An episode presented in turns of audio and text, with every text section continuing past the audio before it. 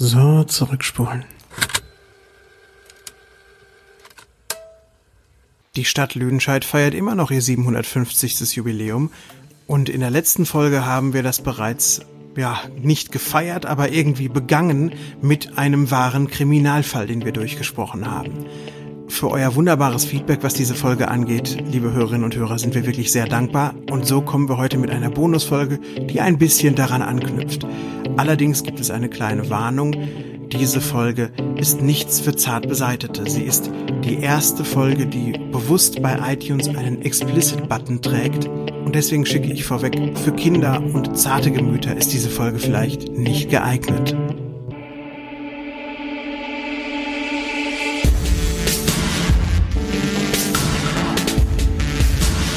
Die Rückspultaste. Der Retro-Podcast von und mit Sebastian Göttling. Popkultur, Persönliches und Zeitgeschichte von gestern, vorgestern und vorvorgestern. Heute Folge 29,5. Blutrausch in der Bügelstube. Eine Begebenheit, die Fabian mit uns aufarbeitet.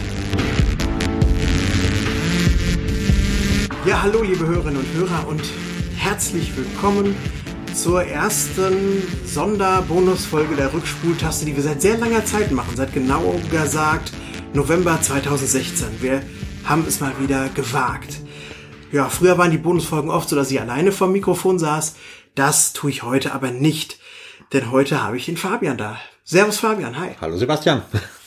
Ja, Fabian, wir knüpfen ja heute ein bisschen leicht, ganz lose an die letzte eher ernstere Folge der Rückspultaste an, wo es um ein Verbrechen in Lüdenscheid ging, genauer gesagt um die Geiselnahme in der Commerzbank im Jahr 1991.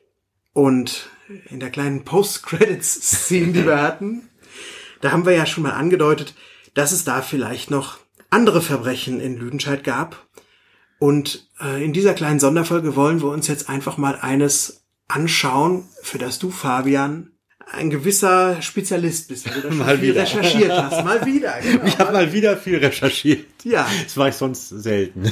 Ja, aber bevor ich jetzt mit mich noch weiter um Kopf und Kragen rede, erzähl uns doch mal, wohin wir uns heute begeben, worum es gehen wird. Wir begeben uns heute direkt in meine Nachbarschaft. In die Straße, auf die ich äh, schauen kann, wenn ich auf meinem Balkon stehe. Wir begeben uns in die Peterstraße in Lüdenscheid. Und wir begeben uns heute äh, ins Jahr 1975 zurück. Das heißt, wir müssen ein bisschen umdenken, was Mentalität, Menschen, äh, Lüdenscheid und gesellschaftliche Konventionen angeht. Ist auch damit der erste Fall, die erste Begebenheit, über die wir sprechen, wo wir keine persönlichen Erinnerungen dran haben. Genau.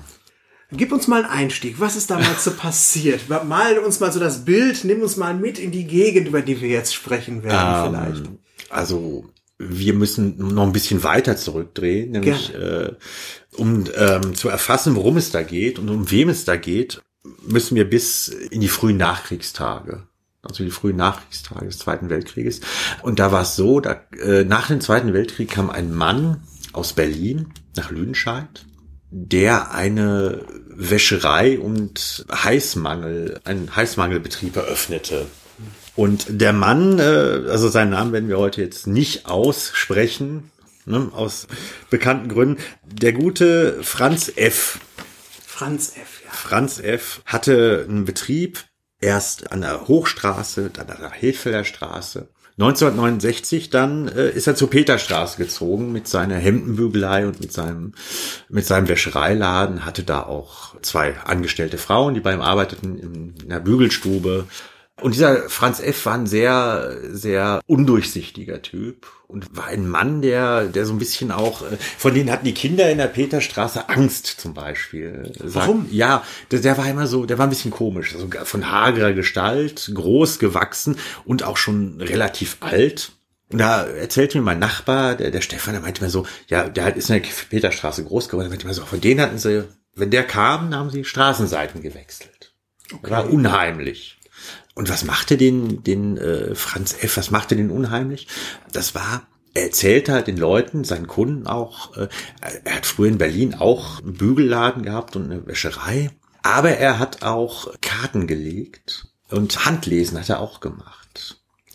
Und damals, laut eigener Aussage, so, so hieß es, hat er das hauptsächlich so bei den Filmstars in Berlin, vor, also vor dem Zweiten Weltkrieg. Also er war da sehr involviert in die, in dieses, in die, in die Berliner Filmszene und alle Filmstars wären zu ihm gekommen zum Handlesen, Tarotkarten legen. Und wie er auch selbst zu Protokoll gab damals, äh, dieses, äh, diese ganzen Kartenlegen-Geschichten und so, die hat er wohl gelernt in seiner Zeit. Er war wohl ein Jahr in einem Kloster als Novize. Das gehört also, zu einer typischen Ausbildung im Kloster. Erstmal Handlesen und Karten legen, genau, oder? Ja. Genau. Äh, und, und dieser Typ, der kam halt nach Lüdenscheid und der war den, den Kindern halt unheimlich. Hm. Also irgendwie, der hatte, der hatte irgendwas. Ne? Der hatte was an sich, was so ein bisschen für Unbehagen sorgte auch. Ich würde da gerne noch mal einhaken.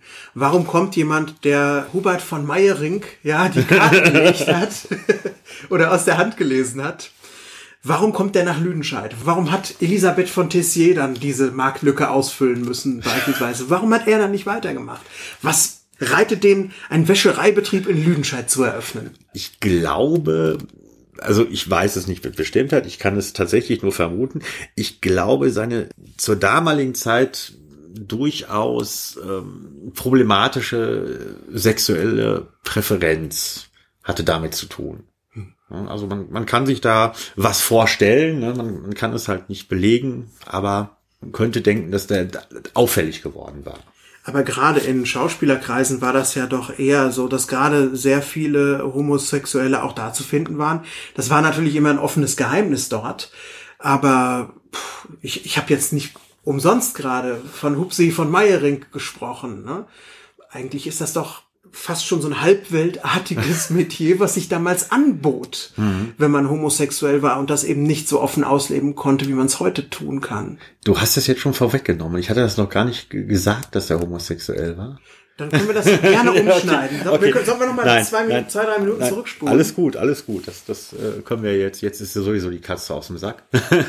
nein, er war halt homosexuell und zur damaligen Zeit, also 1969, stand es noch äh, unter Strafe. Da gab es, äh, es gab ja erst 75 gab es eine große Überarbeitung des Strafgesetzbuches und bis dahin stand halt Homosexualität. Das war geregelt in diesem sogenannten Sodomie-Paragraphen. Da war tatsächlich äh, das alles so vermengt. Also äh, Sodomie wurde, äh, also Sex mit Tieren, Sodomie, wurde gleichgestellt, oder also Sodomie, das Wort war synonym für Homosexualität in diesem Gesetzbuch auch, genau. Und da stand, standen, wenn man sich da erwischen ließ und homosexuell war, da standen sogar äh, große, hohe Geldstrafen und Gefängnisstrafen noch drauf. Ja, das, das war so. Hm. Und ähm, ja, das hat ihn also dazu dann gebracht, in einen in Anführungszeichen wohl eher ehrbaren Job in Lüdenscheid zu suchen oder eine andere Zukunft oder es ist Vermutung. Es ist alles nur Vermutung alles jetzt, Vermutung. ne? Wir müssen jetzt echt im Dunkeln stochern, äh, mhm. weil wir es halt nicht genau wissen, warum er hier auftauchte. Aber ja, er war halt bekannt. Mhm. Ne, er hat wohl als in seiner Wäscherei und in seinem, seinem Bügelsalon gute Dienste erwiesen, äh, aber die Kinder fanden ihn immer unheimlich und äh, er war er war so ein bisschen seltsam und mhm. er er ging auch, was man im Nachhinein ja dann auch auch rausgefunden hat. Er war regelmäßiger Gast einer Bedürfnisanstalt am alten Rathaus in der Marienstraße in Lüdenscheid. Da traf sich nämlich damals in den 60er und 70er Jahren trafen sich dort tatsächlich die Homosexuellen in Lüdenscheid, um Kontakt zu knüpfen auf dieser öffentlichen Toilette. Ja gut, ist wahrscheinlich eine opportune, eine opportune Gelegenheit. Ne? Gab es irgendwelche konkreteren Anhaltspunkte, warum der den Kindern unheimlich war? Oder war er einfach ein schräger Vogel auf gut Deutsch? Das kann ich nicht genau sagen. Also er war einfach, ne, ihm umgab irgendwas. Irgendwas war, war, war den Kindern nicht geheuer. Hm. Ne? Also ganz, ganz ab davon, ob er jetzt homosexuell war oder ob er irgendwie so, so eine hagere Gestalt war und so, so blass und alt, ne. Aber irgendwas war nicht ganz koscher mit ihm, ne? Das war so der Eindruck. Ja, also Fotos, die ich gesehen habe, die sahen wirklich, da sah er wirklich aus wie Vincent Price. Hm, in, tatsächlich. Äh, in, aber richtig krass fertig gemacht für irgendeinen Film. Ne? Ja. Nicht jetzt der, der Wald- und Wiesen Vincent Price, sondern schon als, äh, ja, auch nicht Dr. Fibes. noch ein bisschen schräger. noch ein bisschen schräger vielleicht, ja, ja. Ja, aber es waren jetzt auch nur Fotos, wie gesagt. Mhm. Ja, aber die, die Fotos auf jeden Fall, er war ja 1975, war er ja schon 71 Jahre alt. Ne? Also er war ein Mann, äh, ja, im Herbst des Lebens quasi. Mhm. Aber warum reden wir heute über ihn? warum reden wir über ihn? Das ist ja bis jetzt äh, alles noch überhaupt gar kein Verbrechen aus heutiger Sicht, aus abgesehen heutiger davon, nicht, dass Homosexualität damals ein Straftatbestand war, was durchaus verachtenswert ist, aber davon mal ganz ab. Das wäre ja jetzt noch kein Anlass für uns von einem Kriminalfall zu sprechen. Nein, heute. auf gar keinen Fall. Nein, der Grund, warum wir heute über ihn reden, ist die Nacht zum 23. April 1975. Da endete sein Leben ganz abrupt. Und und äh, eher unfreiwillig. Äh, absolut unfreiwillig, weil er hatte jemanden getroffen, mit dem er eine sexuelle Beziehung unterhielt, der im Affekt Sachen tat, also etwas tat, das niemand überlebt hätte. Und äh, der gute Franz F. hat es auch nicht überlebt. Also wir gehen mal am besten irgendwie zum 23. April 75. Ja. Da war es so, morgens früh wollten zwei Angestellte, die beiden Angestellten, die er hatte, in der Peterstraße, wollten den Laden, in die Wäscherei, standen da morgens um acht machte keiner auf. Fand die seltsam. Und dann sind sie ums Haus rumgegangen. Diese Wäscherei, die er hatte und die Bügelstube, die befanden sich in, eben, in den, im selben Gebäude, wo zuvor halt in ganz vielen Jahren die Firma Fritz Schiffer beheimatet war. Was es mit der Firma genau auf sich hat, weiß ich nicht. Ich vermute mal, es ist eine Metallwarenfabrik gewesen. Und hinterm Haus, also im hinteren Bereich dieses Hauses, hatte auch die Schreinerei von Manfred Kaspari ihre Werkstätten.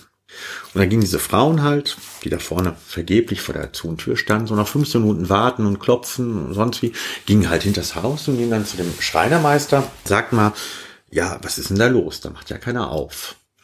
Und das war sehr ungewöhnlich, weil der Franz F. auch nicht nur sein, sein Laden drin hatte in diesem Haus, sondern er hatte auch seine Wohnung direkt neben dem Laden. Also wenn er durch seine Wohnung ging, konnte man Treppen runtergehen, in die Bügelstube auch. Mhm.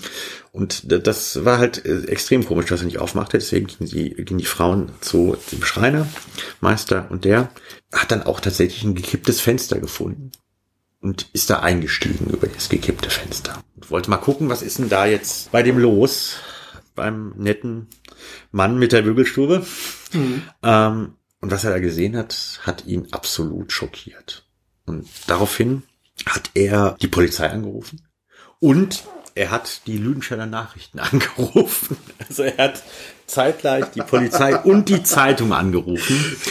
Und an diesem Tag, da war in der, in der Redaktion der Lüdenscheiner Nachrichten, waren alle Redakteure irgendwie ausgeflogen. Und der einzige, also der einzige, der da am Telefon dann saß, der da abgestellt war, das war damals der, der Volontär der Lüdenscheiner Nachrichten, das war der Klaus Tietke mhm. mit dem ich ja äh, Jahre später noch bei der Rundschau zusammengearbeitet habe. Und der war 21 äh, Jahre alt damals, saß dann da in der LN und dachte sich, hier ist passiert nichts Schlimmes. ist Mittwoch, ist Mittwochmorgen, da ruft ja schon keiner an mit einem schlimmen Unfall oder so. Ne? Und dann rief da der Schreinermeister an und sagte, hier in der Wohnung, da müssen Sie kommen, hier ist was Unglaubliches passiert. Der Mann mit dem Bügelladen der Wäscherei ist tot. ist ein riesiges Blutbad. Okay, dann hat der Klaus Tietke hat sich dann gedacht, okay, wenn jetzt keiner hier ist, dann muss ich selber dahin und hat dann den Peter Polak, den werden einige vielleicht aus, äh, aus meinem CCL-Blog kennen. Peter Polak, großartige Lüdenscheider Persönlichkeit, äh, großartiger Fotograf über Jahrzehnte in dieser Stadt. Den hat sich der Klaus Tietke dann geschnappt und die sind dann losgegangen in die Peterstraße und kamen tatsächlich vor der Polizei da an, vor der Spurensicherung. Sind dann da reingeklettert, auch also der Kaspari, der Schreiner, hat den aufgemacht. Was sie da sahen, erzählte mir der Klaus, das wird er in seinem ganzen Leben nicht mehr vergessen.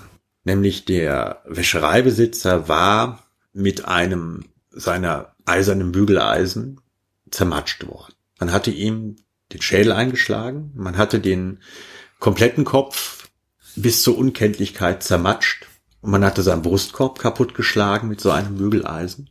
Und in seiner Kehle steckte ein Küchenmesser mit 27 Meter langer Klinge. Das ist eine unglaubliche Hausnummer. Das ist kein, das ist kein Töten im Affekt. Das Nein. ist ein, ein Auslöschen, ein Ausradieren ja, wollen. durch und durch. Durch und durch. Und da erzählte der Klaus auch sein ganzes Leben lang diese Bilder, was er da sah in diesem Zimmer. Also zwischen dem Kohleofen, der da in diesem Zimmer war, und zwischen dem Bett. Da meint das Blut tropfte von der Decke. Es war eine Riesenlache auf dem Boden. Die Wände waren voll gespritzt bis oben hin. Bis zur Decke war es gespritzt und das Blut tropfte von der Decke. Und äh, in dieser Situation war dann dieser 21-jährige Volontär und Peter Polak. Feuerprobe. Absolute Feuerprobe. Und Peter Polak fotografierte und fotografierte und fotografierte diesen kompletten Tatort. Und dann, als die Polizei eintraf, dann äh, erzählte der Klaus, da mussten sie so tun, als wenn sie gerade gekommen wären und wären ne, die kamen dann raus und aus diesem Raum und trafen auf die Polizei und sagten, nee, wir waren da nicht drin, nee, wir haben, wir haben da nichts gemacht. haben sich dumm gestellt, so, was ist denn hier, hm, wir sind hier vorbeigekommen und äh, haben gesehen, dass sie hier kommen, da, da rennen wir da rein und so. Meinte, das hätte, damals hat das funktioniert. Man hat sich dumm gestellt, aber meinte, eigentlich äh, war es, na, sie hätten nicht diesen Tatort schon betreten dürfen, eigentlich, weil sie da Spuren mhm. halt vernichten hätten können, ne, durch ihr eingreifen. Sie werden auch wahrscheinlich schon Spuren hinterlassen haben, die einer heutigen Betrachtung nicht mehr standhalten Nein, würden. Da würde man merken, Fall. dass sie da drin gewesen mhm. wären. Ne? Genau. Ja. ja, was war da passiert? Was war da was passiert? Was war da passiert? Bevor wir, bevor wir dazu kommen, was da passiert ist, vielleicht interessanter, was fehlte. Also man könnte jetzt natürlich überlegen, ja, da ist jemand, der ist so extrem übertötet worden. War das ein Raubmord? War das eine Beziehungstat? Was, was ist der Hintergrund? Mhm. Und in erster Linie deutete es damals tatsächlich darauf hin, dass es ein Raubmord hätte sein können, weil der hat ja immer zwei Geldbörsen bei sich, der Franz F. Und da fehlten 300 Mark und seine silberne Uhr war weg. Das heißt, er wurde auch die leicht, also der Tote wurde ausgeraubt und da hat sich dann auch die Mordkommission Hagen auch dran geklemmt und man hat halt versucht rauszufinden, ne, wo war der? Ne, wo hat er sich rumgetrieben? Wo war er? Hat er vielleicht Alkohol im Blut? Und da haben sie tatsächlich bei der Obduktion der Leiche rausgefunden, er hatte ein Glas Bier getrunken. Na was? Er hatte, ja, 0,06 Promille. Nein. Er hatte ein Glas Bier getrunken. Und dann stellte sich heraus, dass er tatsächlich in homosexuellen Szene unterwegs war. Das wurde dann durch diese polizeilichen Ermittlungen publik. Ja klar, man befragt ja seine Peers dann wahrscheinlich auch. Mhm. Aber ich möchte bei einer Sache gerade mal kurz einhaken, Fabian. Wie kam man darauf, dass bloß weil Wertsachen entwendet wurden, dass das ein Raubmord ist? Ich bin jetzt kein Profiler, aber wenn jemand so zu Brei geschlagen wird, hm. dann klingt das für mich nach einer sehr, sehr persönlichen Tat. Und eine persönliche Tat klingt für mich auch nach einer Beziehungstat. Und wenn man dann aber gerade noch Sachen mitnimmt, die da rumliegen, dann hat das vielleicht noch den sekundären Zweck, dass man sich daran bereichert, dass man gerade so eine Beziehungstat begangen hat, oder aber, dass man vielleicht sogar den Blick der Polizei eben auf einen Raubmord lenkt. Warum war die Polizei so schnell dabei zu sagen, das ist ein Raubmord gewesen. Das waren sie gar nicht. Also so schnell dabei waren sie nicht. Okay. Äh, aber es gab halt diese, diese, diese Indizien dafür, ne? Also wirklich, dass da eine, eine höhere Geldsumme geklaut worden war, dass dann eine silberne Uhr weg war und äh, wie sich ja äh, dann später rausstellen würde, es war eine Kombination aus allem. Ne? Es war eine Beziehungstat, genauso wie es eine Tat aus, äh, also äh, es waren eigentlich zwei Taten. Das war eine Tat aus finanziellen Interessen. Ja. Also aus niederen Beweggründen. Ja gut, aber gehen wir mal weiter in den Entwicklungen. Genau, du warst ja gerade schon dabei. Ha. Ja, und die Polizei kam dann halt darauf, dass der Franz F., dass der an dieser Bedürfnisanstalt unterwegs war und in der homosexuellen Szene verkehrt hatte. Das waren so Anhaltspunkte, die sie hatten.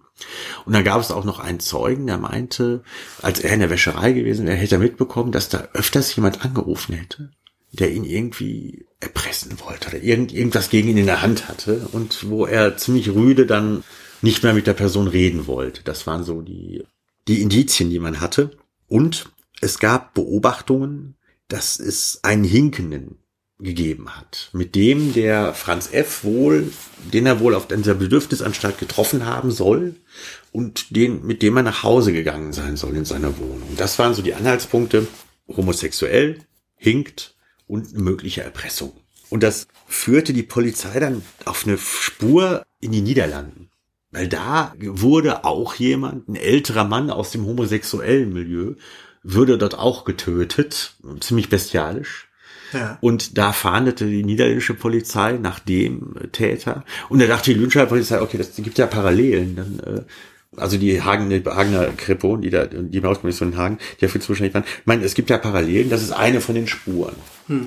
Und äh, die nächste Spur war dann, dass man in den, in den Lüdenscheiner Nachrichten eine Da hat auch Klaus Tietke dann wieder Artikel geschrieben. Es gab eine Fahndung. Es gab eine Fahndung nach, wer hat da angerufen, wer weiß davon, dass der erpresst worden ist, wer hat einen Hinkenden gesehen. Und jetzt kommt es dann, es gab mehrere Hinweise darauf, dass vielleicht sogar der Täter nicht nur eine Gehbehinderung hatte, sondern auch äh, ein Krampfleiden wie Epilepsie. Und das veranlasste dann die Polizei, folgenden Fahndungsaufruf in die Zeitung setzen zu lassen. Der ist ziemlich kurios. Kennt jemand einen Homosexuellen, der Krampfleiden hat und bei denen diese in periodischen Abständen, zum Beispiel während des Vollmondes, auftreten? Gesuchen, gesucht wird ein, ein schwuler Werwolf. Ein schwuler Werwolf wurde gesucht, der hinkt. Ein schwuler, hinkender Werwolf wurde gesucht, ja. Hört sich. Äh, äh, wie, wie kann man aber auf das Krampfleiden? Was hat man, was hat man gefunden, was sie in die Richtung hat denken lassen? Das weiß ich jetzt nicht. Okay. Das, also da gab es auch keine, keine näheren Informationen zu in den hm. Archiven, wo ich gewühlt habe. Krampfleiden, ja, mal. Ich weiß es nicht. Mhm. Vielleicht, vielleicht aufgrund der, aufgrund der, dieser extremen Ausprägung dieser, dieses Mordes, dass man dachte, okay, wenn einer einmal zuschlägt, dann schlägt er nur so oft zu, wenn er, wenn er irgendwie Krämpfe hat. Wenn er Epilepsie hat, schlägt er mit dem Bügeleisen fünfmal zu. Und nicht nur einmal. Also jeder normale Mensch schlägt mit einem 4,3 äh, Kilo Bügeleisen äh, einmal zu, aber das, nicht fünf oder zehnmal. Ne? Genau, das muss man dazu ja auch sagen. Wir sprechen ja nicht, es hören uns ja auch jüngere Leute, wir sprechen ja jetzt nicht von einem Roventa Dampfbügeleisen nein. aus Kunststoff. Nein, nein. Wir sprechen von einem massiven, massiven hm. Bügeleisen, das man noch auf dem Herd heiß machen muss, damit es bügeln kann, was wirklich ein großer Block aus Metall ist. Hm. Ja. Genau. Und die Lüdenscheider Polizei und, und die Hagener Kripo hatten tatsächlich Erfolg. Schon am 28. April, kurz nach der Tat, wurde jemand festgenommen, der mutmaßlich homosexuell war, Epilepsie hatte, aber der ein Alibi hatte und dem man eigentlich gar nichts nachweisen konnte. Deswegen wurde er schon wieder am nächsten Tag freigelassen. Na Gott sei Dank. Hätte ja jetzt auch ein Bauernopfer werden können. Ja, aber da war nichts. Da ja. war absolut nichts zu holen. Aber acht Wochen später schnappte die Falle zu, aufgrund einer Frau aus Iserlohn, die anrief und sich einfach mal äh, erkundigen wollte, was da los gewesen sein scheint. Die rief bei der Polizei an. Die rief bei der Polizei an. Eine Frau äh, aus Iserlohn-Kalthoff, die da einen, einen Bauernhof hatte, die rief an und fragte und erzählte der Polizei, ja, äh, der Herr F., der hat mir sogar einen Kalfaktor vermittelt. Also so ein Hilfsarbeiter. Hm. Der hat mir hier den Heinz geschickt, und der Heinz und der Herr F., die sind ja gut befreundet. Und weil ich das ja weiß, ne, der, der Heinz, der arbeitet jetzt seit einiger Zeit nicht mehr bei mir auf dem Hof. Der arbeitet jetzt in der Fabrik. Und da wollte ich mal nachhören, was da los war. Und dann kam die Polizei relativ schnell äh, dazu, mit dieser Frau die Gespräche zu vertiefen. Und es stellt sich raus, Heinz M. hinkte und hatte Kontakt in die homosexuellen Szene und war mit Franz F. mehr als nur befreundet. Das heißt, umgehend klickten die Handschellen und der Täter war tatsächlich ein, der 25-jährige Heinz M. Den haben sie dann direkt in Iserlohn mitgenommen. Hm. Und der erzählte dann auch, was da passiert war. Okay. Also der Heinz M., der hatte den Franz F., den hatte er schon vor einiger Zeit in dieser Bedürfnisanstalt kennengelernt. Und ja, man hatte eine, ist eine Affäre eingegangen miteinander, von der natürlich niemand was wissen durfte damals. Und der Heinz M. war ein Gelegenheitsarbeiter. Der war nach Lüdenscheid gekommen und hatte dann im, hatte bereits im Oktober 73, hatte er im Sauerland Center in diesem Cinema 2000 Kinoclub, das spätere Zentraltheater, da hat er damals als Filmvorführer gearbeitet. Da war er dann aber 1974 rausgeworfen worden, weil 400 Mark in der Kasse fehlten. Und dann kam der Verdacht ganz schnell auf ihn und auf einen anderen Mitarbeiter. Und die haben es dann auch zugegeben und waren dann joblos. Und in dieser Zeit hat der Franz F., dem Heinz M., einen Job äh, halt in Iserlohn verschafft bei dieser Bauersfrau. Und äh, man hat sich immer wieder mal getroffen, wenn der äh, Heinz M dann in der, neben dem Lüdenscheider, neben dem alten Rathaus unterwegs war. Und dann, ja, ist man zusammen in die Peterstraße gegangen, um da ein kleines Schäferstündlein abzuhalten. Bis halt äh, zu dieser, äh, zu diesem schicksalshaften Abend am 22. April 1975. Da trafen die beiden sich in der Innenstadt abends Der Heinz M., der hatte auch schon ordentlich sich einen hinter die Binde gekippt. Er hatte gut. Mehr als ein Bier. Ja, er hatte, er hatte äh, zweieinhalb Promille drinne. Ja. Und die beiden sind dann äh, in die Peterstraße gegangen und nachdem sie miteinander geschlafen hatten, wollte der Heinz M. nicht gehen. Der hat dann dem äh, Wäschereibesitzer gesagt, nee, ich schlafe jetzt bei dir. Oder, und nee, aber der Wäschereibesitzer, der wollte das nicht und wollte ihn rauswerfen. Und dann sagte der Heinz M., ja, dann mache ich unsere Beziehung öffentlich. Dann verlierst du auch dein Gesicht in der Öffentlichkeit. Und wenn du mich jetzt hier vor die Tür setzt, dann gibt's Ärger. Woraufhin der Franz F. dann zum Telefon griff und die Polizei anrufen wollte. Und im Affekt hat dann der Heinz M. das Bügeleisen genommen, schweres Bügeleisen, was da stand, und hat ihm das über den Schädel gezogen. Und hat ihm dann mit diesem Bügeleisen den, den kompletten Schädel zertrümmert, hat ihm dann den Brustkorb zertrümmert und dann ist er panisch weggelaufen. Und dann kam er allerdings nicht weit, weil er merkte, beziehungsweise er merkte es nicht, er, hatte die Angst, also er kam bis auf die Freie von Steinstraße und da hat er plötzlich die Angst gehabt, was ist, wenn er noch lebt? Was mache ich jetzt? Was für ein Gedanke. Ja, also er hat ihn sowas von gründlich ja, umgelegt. Ja, er hat ja? ihn, er hat ihn schon übertötet, ja. Ja. Und dann kam ihm der Gedanke, was mache ich, wenn er noch lebt? Ich muss zurück, ich muss, ich muss das jetzt beenden. Ne? Also der darf auf gar keinen Fall mehr leben und mich irgendwie belasten können. Und dann ging er zurück. Die Tür, die hat er ja offen gelassen, die hat er ja nicht ins Schloss geworfen. Ja. Ging zurück in die Peterstraße, nahm dann aus der Küche ein großes Messer und schnitt seinem, dem Toten die Kehle durch und rammte ihm das Messer noch zweimal äh, durch die Kehle. Und da blieb es dann stecken. Und dann hat er ihm ausgeraubt mit dem, was er noch hatte, die silberne Uhr und die 300 Mark und ist abgehauen. Und äh, seltsamerweise war Heinz M., man sollte eigentlich äh, vermuten, bei so einer, bei so einer Art von Mord und Übertötung und ne, Leichenschändung, alles, was da, was da lief, war so blutig, dass das ganze Zimmer äh, quasi unter Blut stand. Aber an seiner Kleidung war wohl nichts. Keine Ahnung, wie, wie das gekommen war. Also er hatte keine Blutspuren an der Kleidung. Und er ist dann einfach dahin gegangen, was er kannte. Und er kannte das Sauerland Center, weil er halt da im Kino mal gearbeitet hatte. Und ging dann in, in die Diskothek Serengeti und vergnügte sich da. Wie er später dann bei der Polizei zum Protokoll gegeben hat bei der Vernehmung, mit jemandem, den er da kennenlernte, der hieß Seppel. Ja, und der Seppel und er, die haben zusammen getrunken. Und dann sind sie nach Dortmund zum Steinplatz ge gefahren, ins Vergnügungsviertel. Haben sich vergnügt, waren da in Kneipen unterwegs. Und dann ist der Seppel wohl wieder zurückgefahren nach Lüdenscheid. Und da hat dann der Heinz M. ein Zimmer genommen im Holstein Hotel. Also das heutige Merkur ist es, glaube ich, heute. Genau. Und hat da übernachtet, bis er am nächsten Tag dann nach Iserlohn gefahren ist mit dem Bus und wieder arbeiten gegangen ist. Also Das auch ein Eis, eiseskalter Typ, der einfach so zum Feiern und zum normalen Tagesablauf übergehen kann. Irgendwie, ja. Also so eiskalt war er tatsächlich nicht. Also diese, diese ganze Tat muss wohl bei ihm irgendwo, die muss er nicht wirklich realisiert haben. Einerseits dadurch, dass er, dass er viel getrunken hatte und dass dann diese Tat im Affekt passierte und diese Angst von wegen, der könnte noch leben nach dieser Art von Metzelei, die er da veranstaltet hatte. Also ich glaube, der hat das wirklich nicht, es ist an ihm vorbeigezogen. Er hat es in diesem Moment nicht realisiert, er hat es vielleicht auch am nächsten Tag nicht realisiert. Und das lässt sich ganz gut nachvollziehen, weil als die Polizei ihn geschnappt hatte und er diese Aussage gemacht hatte, Also er war schnell sofort geständig. er war sofort geständig und er sagte auch, er wäre eigentlich ein kreuzbraver Mensch, der liebste Mensch der Welt. Aber wenn er sauer werden würde, wenn er ihn reizen würde, dann könnte er schon mal ausrasten. Das hat er damals gesagt. Ja. Untertrieben, aber ja. Ja, ein wenig, ein wenig untertrieben. Und da hat die Polizei, weil sie sich dachte, okay, wir haben jetzt hier den richtigen, aber der muss uns das mal zeigen, was er da gemacht hat. Und dann sind sie zur Peterstraße gefahren, in diese Wohnung, wo die Tat passiert ist. Und dann sollte er, der, der Polizisten, die ihn begleiteten, sollte ihnen zeigen, wie haben sie ihn jetzt hier kaputt, wie haben sie ihn jetzt hier kaputt gemacht. Zeigen Sie uns mal, laufen Sie mal von da nach da, nehmen Sie mal hier das Bügeleisen, nehmen Sie mal hier ein Messer und zeigen uns mal, wie Sie ihn jetzt getötet haben.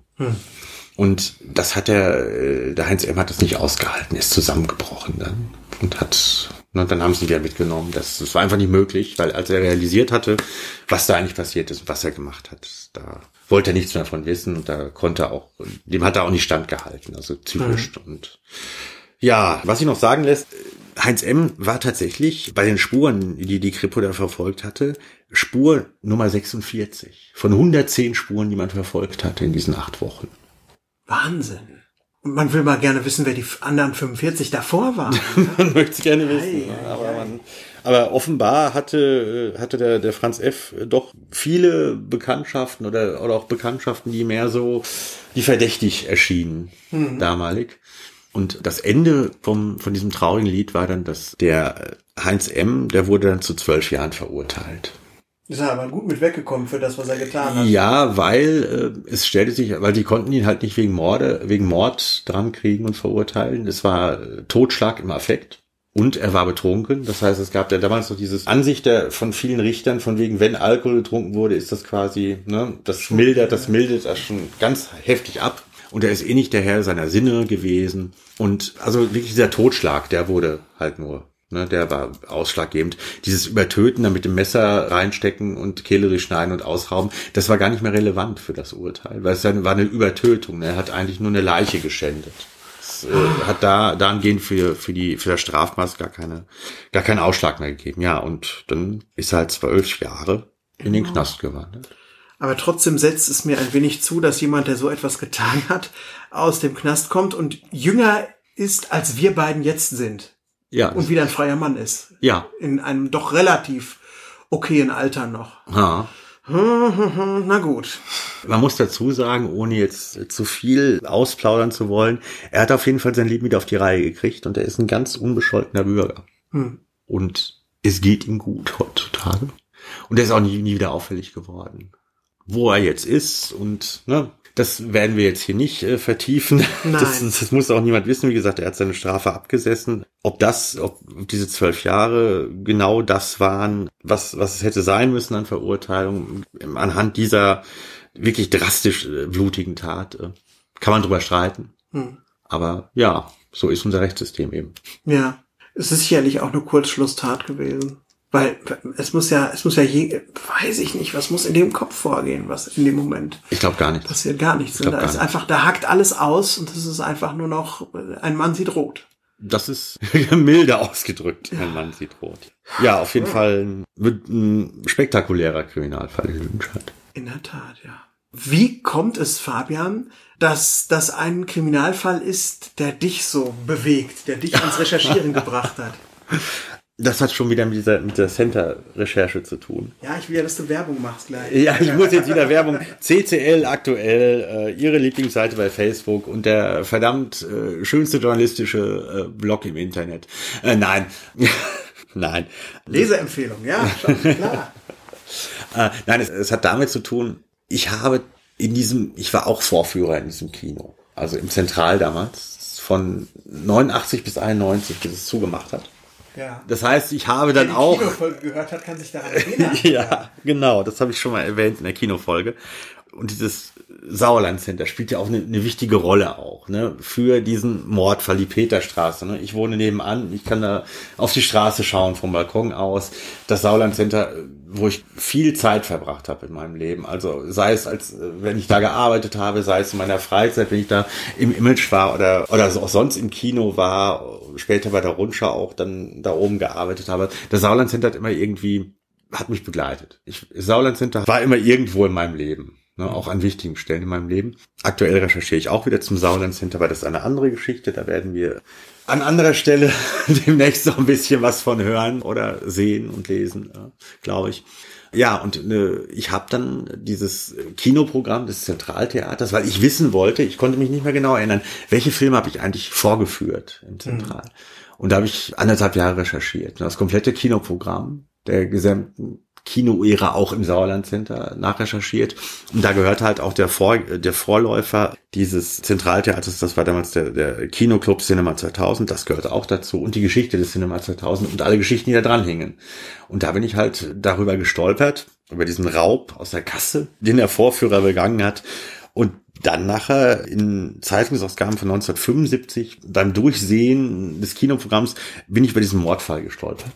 Und da hieß es dann Kinovorführer aus dem Cinema 2000. Und da wurde dann wieder ein Schuh draus. Also ne, eigentlich meine eigene Biografie in diesem Center, dann diese Kinogeschichte, dann das Kinoprogramm und dann die Geschichten, die am Kino dranhingen. Und da bin ich da gelandet und habe auch mit Klaus Tietke mich darüber unterhalten, für den das natürlich äh, das größte, die größte Sache in seiner journalistischen Laufbahn war damals. So bin ich an die Geschichte gekommen. Deswegen reden wir drüber. Ja, und ich finde es auch schön, wie das zeigt, dass alles irgendwie zusammenhängt. Weil diese kleine Bonus-Sonderfolge, die wir jetzt hier gemacht haben, die ist ja ein Puzzlestück, dass du auf einmal in dieses Gesamtgeflecht Rückspultaste reindrückst und es verbindet die Folge 17 zum City Center mit der Kinofolge, mit der generellen Verbrechensfolge, die wir letzten, die wir vor zwei, drei Wochen veröffentlicht haben mit der Cobank-Folge und mit bedeutenden, in Anführungszeichen, Verbrechen in der, ja, Provinzstadt Lüdenscheid. Und ja, spannend, spannendes Puzzlestück, das du uns heute mitgegeben hast, Fabian. Vielen Dank dafür auf jeden Fall. Gerne. Großartig. Ja, ihr lieben Hörerinnen und Hörer, schön, dass ihr wieder eingeschaltet habt für, unseren, für unser kleines Tete-a-Tete hier, auch wenn es diesmal ein bisschen noch blutiger, gruseliger und ernsthafter vielleicht sogar war, als es schon beim letzten Mal war. Ich hoffe aber, ihr fandet es auch wieder interessant und seid Ende des Monats wieder dabei, wenn wir wieder mit einem ganz anderen Thema dann zurückspulen. Ja, und vergesst nicht, besucht CCL aktuell, ja. Das ist das Blog von Fabian. Das ist ccl-aktuell.wordpress.com, ist das richtig? Ich glaube, das müsste die Adresse sein. Die, die, die WordPress-Adresse kann ich mir nie merken. Aber ja. äh, auch bei Facebook unter CCL aktuell kann man auch ganz viel abonnieren und folgen und äh, alle Center-Geschichten, die ich bis jetzt gehoben habe, hm. auch mal nachschauen. Und mittlerweile haben wir auch 800 Bilder da. Ja. Und es werden immer mehr. Und es ist auf jeden Fall ein großartiges Werk, was du da geschaffen hast, zu dem unser Podcast ein kleines Supplementärwerk ist. Das bespielt sich so nett gegenseitig, finde ich. Mhm. Das kann man beides sich äh, angucken und hat auch vielleicht als, als Ortsfremder, und ich weiß, uns hören viele, die nicht in Lüdenscheid wohnen. Uns hören auch viele mit Faszination, gerade die Lüdenscheid-Folgen, die nicht in Lüdenscheid wohnen. Ich hoffe, dass ihr da auch mal reinguckt und auch euer Bild von dieser Stadt, über die wir immer sprechen, noch ein bisschen schärft. Ja, und jetzt wünschen wir euch erstmal angenehme Träume. ja, passt gut auf euch auf. Und haltet euch von Bedürfnisanstalten fern. Ja, allerdings. Bis zum nächsten Mal. Tschüss. Tschüss.